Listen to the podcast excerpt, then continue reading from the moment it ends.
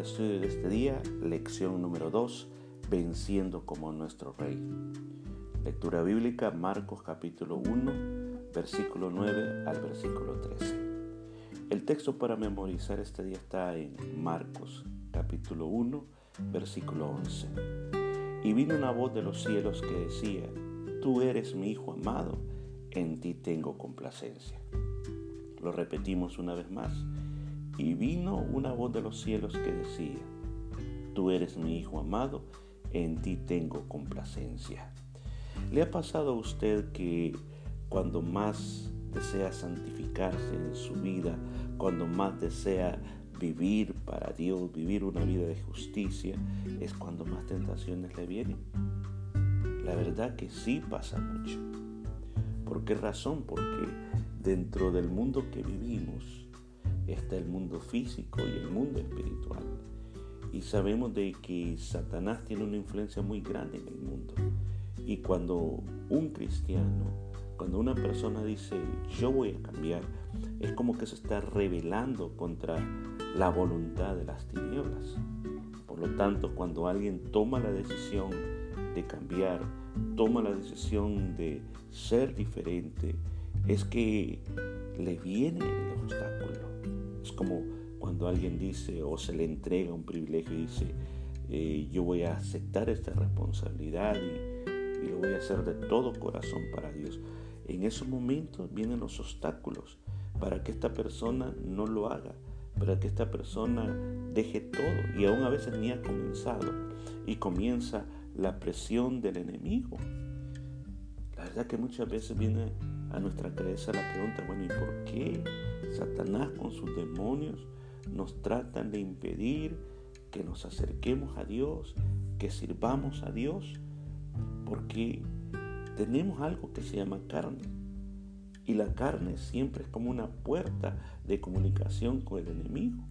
El espíritu, por el contrario, es un acercamiento a Dios, desea lo de Dios. Y por eso en una ocasión Jesús dijo, que el espíritu está dispuesto, pero la carne no está dispuesta. Hoy en la lección de este día vamos a hablar exactamente de eso, en base a lo que nosotros, la porción bíblica que hemos leído, la lección de este día, se habla de, de esta parte específica, cómo nosotros podemos vencer estos obstáculos que el enemigo nos pone.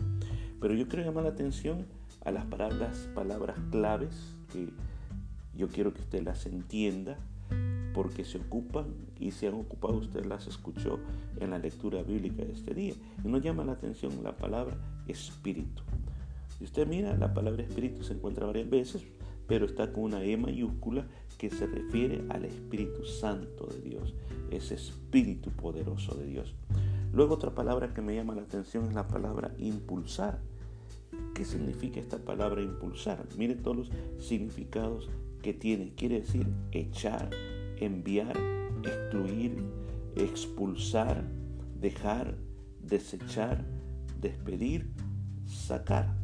Es una palabra que la hemos asociada que dice que el Espíritu Santo impulsó a Jesús. Entonces mire todo el significado que tiene esta palabra. También otra palabra más que San Marco nos refiere y es la palabra fieras. Ahora, fieras, yo creo que todos tenemos el concepto de fieras, no puede ser animales salvajes.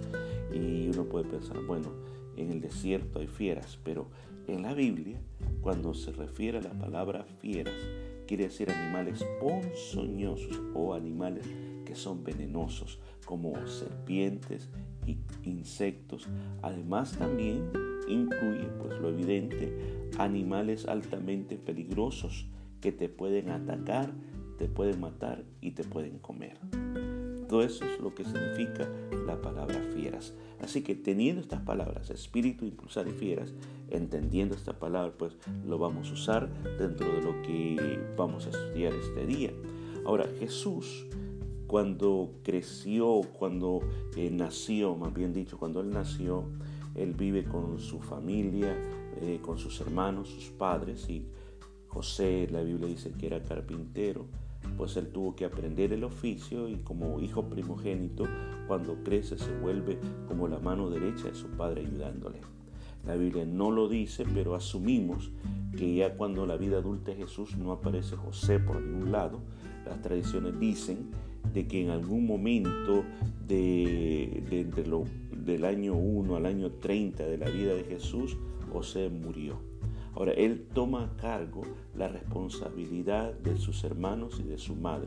Y él trabaja muy duro cuidando de ellos. La región donde él crece es al norte de Israel, eh, en la parte eh, de Galilea y hay un pueblo también que se llama Nazaret, que era su pueblo natal. Por eso es que se le llama Jesús de Nazaret. Entonces él vive y a la edad de 30 años, él deja a su madre ya a cargo de sus hermanos y él se, se va para predicar el Evangelio. Entonces él decide comenzar su ministerio y el Señor viaja desde Nazaret hasta la región de Judea, o sea, desde el norte hasta el sur, unos 146 kilómetros de viaje, imagínense, 146 kilómetros viajando para comenzar su ministerio y va a buscar a su primo Juan el Bautista para que lo bautice. Ahora la gran pregunta que siempre se ha hecho es, ¿por qué razón Jesús necesitaba ser bautizado? Si nosotros pensamos, Él era el Hijo de Dios, Él era puro, Él no tenía pecados, Él no tenía nada de que arrepentirse, pero ¿por qué quiere comenzar su ministerio bautizándose? Bueno, hay dos palabras. La primera es la obediencia. Él quería dejar algo establecido para que nosotros siguiéramos el camino. Quería dejar una ordenanza para que nosotros lo imitáramos en eso también. Por eso es cuando alguien acepta a Cristo como Salvador personal, el siguiente paso es bautizarse. Muchas personas que tienen la influencia católica dicen, si yo me bauticé como niño, ¿para qué me voy a volver a bautizar? Es que es diferente. Porque cuando te bautizaron como niño, tus padres lo hicieron sin preguntarte a ti, tú no te acuerdas, tú no tienes noción, y ellos lo, hacían porque para ellos el bautismo era lo que te convertía en cristiano. Entonces tú desde niño eh, te protegían, decirlo así, te hacían cristiano y era tu iniciación en vida cristiana. Pero algo que nosotros hemos aprendido en los evangelios, que no puede haber bautismo si no hay un arrepentimiento de pecados. El niño en su estado como niño no tiene ningún pecado. Un niño es puro. Jesús dijo que de los niños es el reino de los cielos. Entonces, ¿quiénes necesitan eh, bautizarse? Necesita bautizarse la persona que entiende lo que es lo malo y lo bueno y entiende que es un pecador y que entiende que Jesús el Mesías es el único que puede perdonar tus pecados. Y cuando entiende eso, se somete a una obediencia y se sumerge en las aguas bautismales. Ahora Jesús, repito, lo hace por obediencia. Y la segunda cosa por lo que lo hace es para iniciar su ministerio, ya que también el, el bautismo, el bautismo es un acto de iniciación, indica una nueva vida. Ahora el Señor se estaba eh, apartando para el ministerio, iba a comenzar a predicar, pero antes de comenzar a predicar, Él comienza yendo por las aguas del bautismo para dejarnos ejemplo a nosotros. Ahora, la otra cosa que Él quería era que sus discípulos, que iban a continuar con su misión, pues hicieran exactamente lo mismo, que ellos a todos los nuevos discípulos eh, lo llevaran a ese acto de arrepentimiento y luego lo bautizaran. Y eso pues ha llegado hasta nosotros, que hay mucho gozo en la iglesia cuando una persona se bautiza, porque uno puede ver el acto público de lo que ya comenzó a hacer el Señor en la vida de, de esa persona. Entonces Jesús toma este bautismo como obediencia y como un acto de iniciación en su ministerio. Pero Marcos capítulo 1, versículo 10 y 11 nos dice que cuando Jesús sube del agua, cuando Jesús sale de estar sumergido, dice que los cielos se abren y el Espíritu Santo, como paloma que desciende sobre él, y se oye una voz de los cielos que dice, tú eres mi hijo amado, en ti tengo complacencia. Vemos en este acto la manifestación de la Trinidad. Dice que los cielos se abrieron ¿Cómo sería eso que los cielos se abrieron? La verdad las cosas de que en varias partes del Nuevo Testamento, inclusive en el Antiguo Testamento, se, abra como, se habla como que hubieran ventanas en los cielos. Por ejemplo, el texto famoso Malaquías 3.10 cuando dice, abriré las ventanas de los cielos. O sea, existe el cielo que nosotros vemos atmosférico, el, espacio sideral y el cielo de Dios. Entonces parece que cuando la escritura habla que se abren los cielos es que se conecta el cielo de Dios con el cielo de la tierra. Entonces, ¿qué fue lo que se pudo haber visto? No, ningún evangelista lo dice, pero sí se mira que el Espíritu Santo por esa ocasión toma la forma corporal de una paloma y otro evangelista dicen que se posó sobre Jesús, o sea, que indicaba y le mostraba a todos los demás para que lo escribieran y lo recordaran que el inicio de su ministerio iba a ser bajo el poder del Espíritu Santo y luego la voz del Padre. La voz del Padre que se oye de los cielos era para confirmar, para confirmar de que Dios lo había enviado y que tenía el sello de aprobación y que no venía bajo su propia fuerza, sino que bajo el poder del Espíritu Santo. Una vez Jesús se ha bautizado, dice la palabra de Dios, que el Espíritu Santo impulsó al desierto a Jesús. Ya describimos lo que significa la palabra impulsar. Vino ese fuerte deseo del Espíritu Santo para llevarlo a esa región de Judea, para llevarlos a ese lugar que le digo que yo tuve la oportunidad de pasar por ese desierto, no pudimos estar en ese desierto, pero es una región donde está también el mar muerto, es un lugar muy seco y recuerdo que estando en el mar muerto y podía ver todo el desierto de Judea, miraba eh, qué terrible es ese lugar, se miran algunas, lo que sí se mira bastante son muchas cuevas alrededor, posiblemente en muchas de esas cuevas el Señor se tuvo que ver refugiado del calor intenso que hace, así como del frío que hace en la noche. Entonces el Señor se va al desierto. ¿Para qué? Para tener una confrontación con Satanás. Entonces el Señor iba a comenzar el ministerio y el ministerio iba a comenzar con una batalla contra el enemigo. Él se iba a confrontar al enemigo y le iba a demostrar quién era el rey de reyes y el señor de señores. La Biblia dice que Jesús estuvo en ese desierto, ayunó por 40 días y durante ese tiempo él se separó de las cosas cotidianas, de las personas y pasó ese tiempo a solas con Dios. Usted pero si Él era Dios, si Él era Dios, pero recuerde que estaba en una parte humana, también era humano y Él necesitaba poder llenarse esa presencia de Dios y Él sabía que los lugares desiertos son los lugares que el enemigo le gusta y por lo tanto sabía que la confrontación con el enemigo iba a venir en cualquier, en cualquier momento. Dice las escrituras ahí que lo único que estaban con él ahí fueron las fieras y los ángeles. Ahora, literalmente significa que ese lugar está lleno de muchos peligros. Está lleno de escorpiones, está lleno de arañas venenosas, está lleno de serpientes venenosas. Así como en aquellos, eh, en aquellos este, lugares, eh, en muchos de esas antiguamente se cree que habían eh, leones también, eh, se cree que también ese lugar estaba lleno de perros salvajes, estaba lleno de chacales, eh, muchos tipos de animales que podrían haber andando, eh, rodeando aquel lugar, que muy fácilmente estos animales en manada podrían haber atacado al Señor. O sea, es una expresión literal, pero también tiene su elemento simbólico.